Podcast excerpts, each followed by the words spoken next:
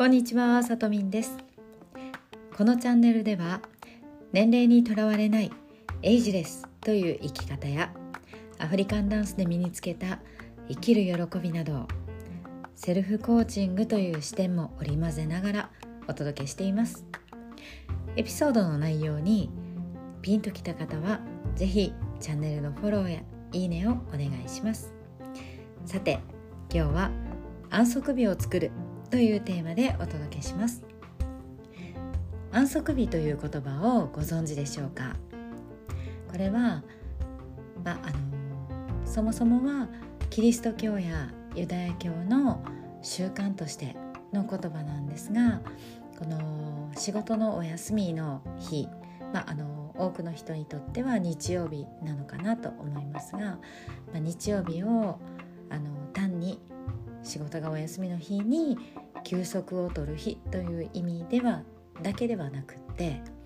体や心を休ませてかつ日々の忙しさの中で忘れてしまっている自分の大事にしていることや人目標人生それなどを振り返って自分を見つめ直す時間ということを言うそうなんですね。でこの私たち日本人にはそういう習慣っていうのがあまり根付いてないので、まあ、むしろ私たちは日々の生活にもう忙殺されて忙しくてわたわたとしていてあのそういったね自分の大事に思っていることや大事に思っている人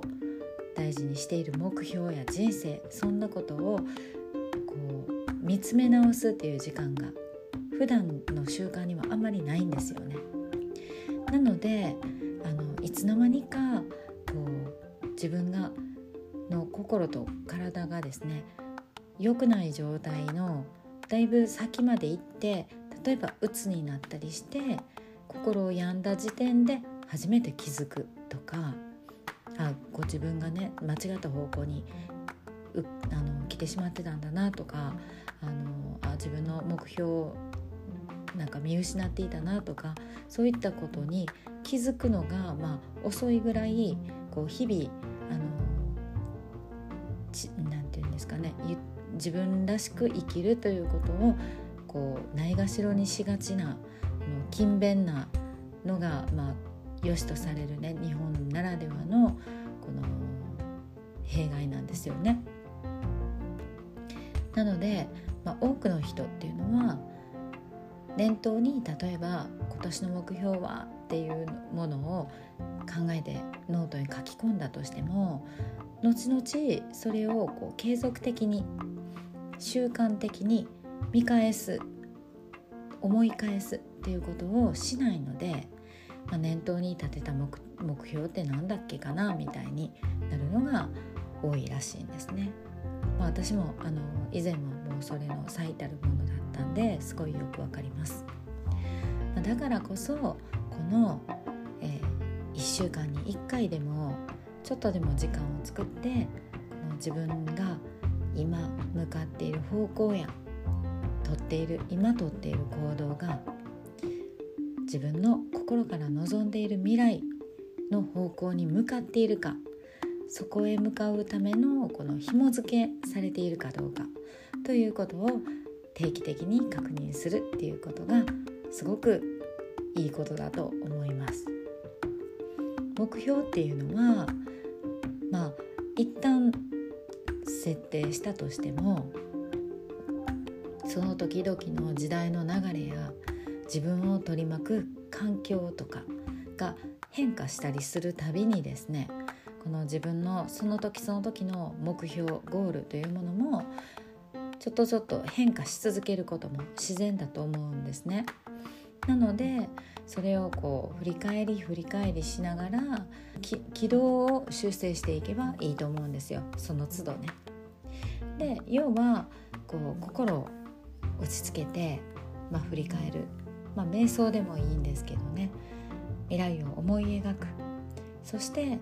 またそこに向かって行動する。でまた1週間経ったらそういう時間をとってそしてまた心を落ち着けて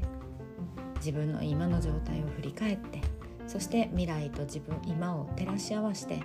あこの方向だなっていうのを確認してまたそこへ進んでいく。こういった繰り返しをしていく。そしてこの時間を作るっていうことを自分のねなんていうか習慣にしてしまえたらもうちょっとずつちょっとずつでもそれはやがて大きな差になると思うんですね。なのでまあ本当は毎日っていうのが理想ですけれど